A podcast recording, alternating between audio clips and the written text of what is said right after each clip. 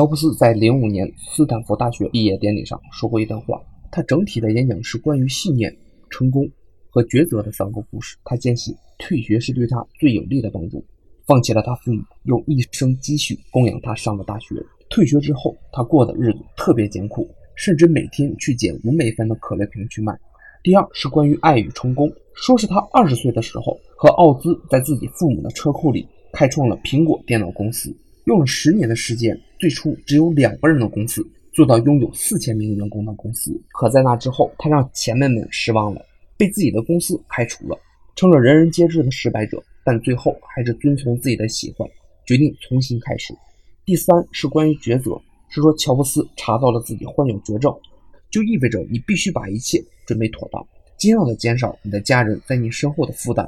最后，他完成了不可能成功的手术，并做出了更好的产品。